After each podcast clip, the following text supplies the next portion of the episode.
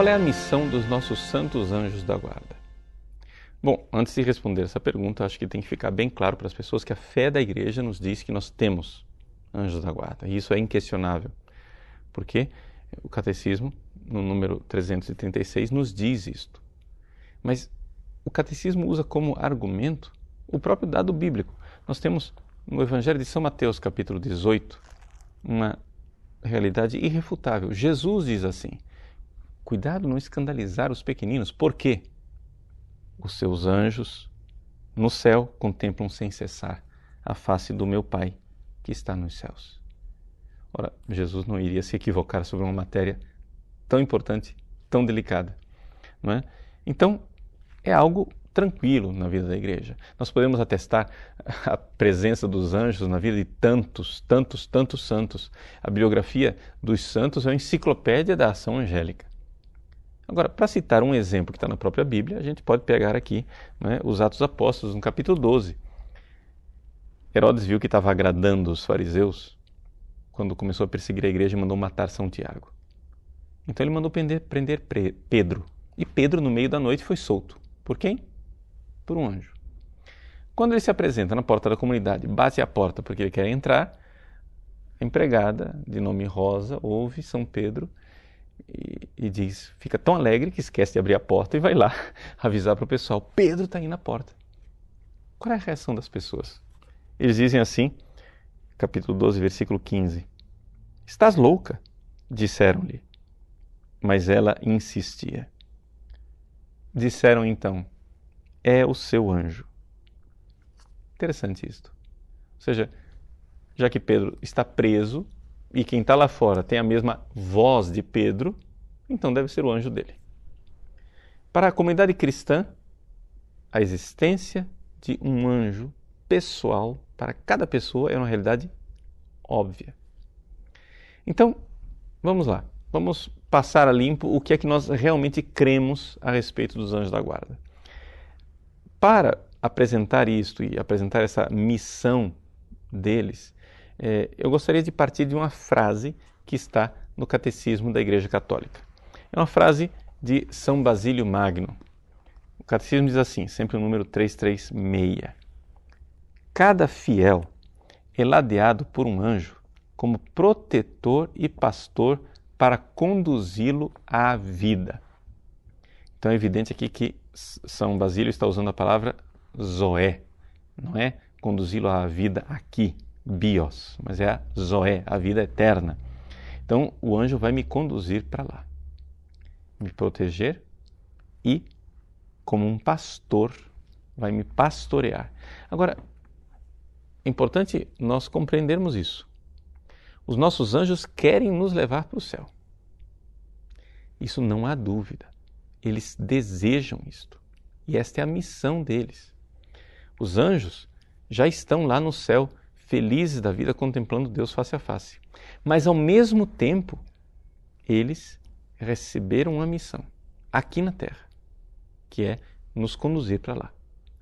Então, isto é de fundamental importância para entendermos a missão dos anjos, porque as pessoas acham que é, o anjo está aí somente para ajudar criancinhas a atravessar a rua, não é? E às vezes acontece uma desgraça, um problema, é, sei lá, é, uma criança pequenina morre e todo mundo fica dizendo, mas se existissem anjos da guarda, eles iriam evitar toda essa desgraça. Mas não. Aqui nós precisamos de uma visão espiritual. O foco é a salvação eterna. Outro dia, aqui na nossa região, faleceu uma criança inocente de quatro meses, mas ela era batizada. É claro que a mãe ficou muito amargurada com esta é, morte. Toda mãe ficaria, e aliás, nós também ficamos. Mas o que acontece é que, se nós pensarmos espiritualmente, puxa vida, essa criança já está no céu. Ela não tem nem purgatório, porque é uma criança recém-batizada, não teve pecados pessoais. Então, na verdade, ela já está intercedendo por nós, está numa situação muito melhor do que a nossa. É evidente que Deus não quer a nossa morte, mas uma vez que ela acontece, nós devemos fazer como fazem os nossos santos anjos. E como é que os nossos anjos reagem é, diante dos males da nossa vida, ou seja, é, de um acidente, um pecado, ou até diante da perdição de uma alma que vai para o inferno.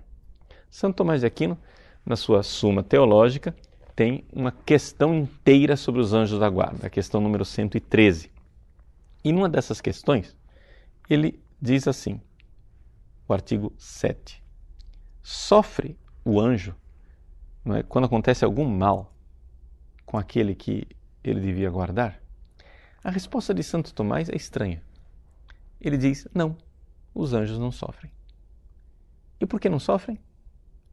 A resposta dele é sábia.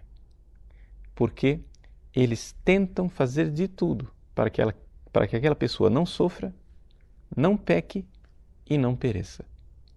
Mas uma vez que uma dessas realidades acontece, eles inclinam a cabeça e adoram o desígnio divino, a vontade de Deus que permitiu essas coisas. Então, isso daqui também é uma coisa interessante para nós que sofremos.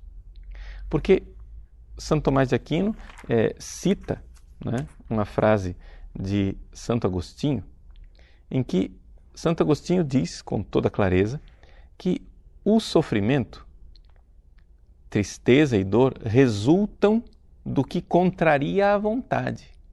Então eu vou sofrer se tem alguma coisa contrariando minha vontade. Mas se aquela coisa não está contrariando minha vontade, eu não tenho por que sofrer. Ora, o anjo recebeu o desígnio de me salvar. Mas se depois ele vê o fato, ele não tem mais por que ficar batendo a cabeça contra uma parede de um fato real.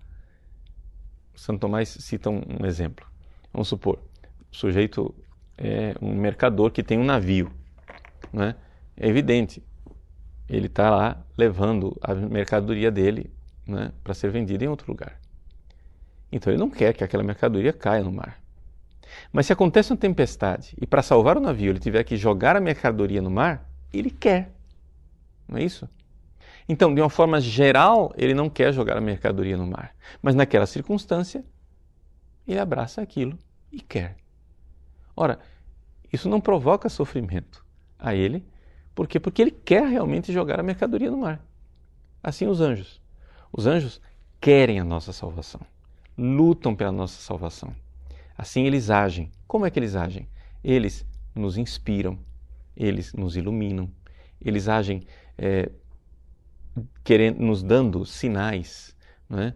É, usando a nossa imaginação, lutando contra o demônio. E Deus pode até permitir que eles realizem milagres para a nossa salvação. Por isso, eles são instrumentos de Deus para a nossa salvação. Agora, são instrumentos santos, ou seja, eles têm uma vontade que está em perfeita sintonia com a vontade de Deus. Santo Tomás nos recorda que quando um instrumento é inteligente e livre, ele recebe o nome de ministério. Ou seja, se eu sou um lápis, um lápis não é um ministro. Mas se eu sou inteligente e livre e uso a minha inteligência e disponho a minha vontade para servir a Deus e para servir como instrumento dele, então eu sou um ministro de Deus. Ora, a missão dos anjos é essa. Os anjos são ministros de Deus que estão aí para nos servir. São João Bosco nos recorda que os nossos anjos da guarda querem nos ajudar muito mais do que nós desejamos a ajuda deles. O desejo que eles têm de nos ajudar, nos salvar, nos conduzir para Deus é muito, muito maior do que a nossa vontade de sermos protegidos, guiados e conduzidos até o céu. Por isso, não é dificuldade. Não há dificuldade nenhuma em nós pedirmos a ajuda dos nossos anjos. Não precisamos convencê-los, só precisamos nos abrir à sua ação.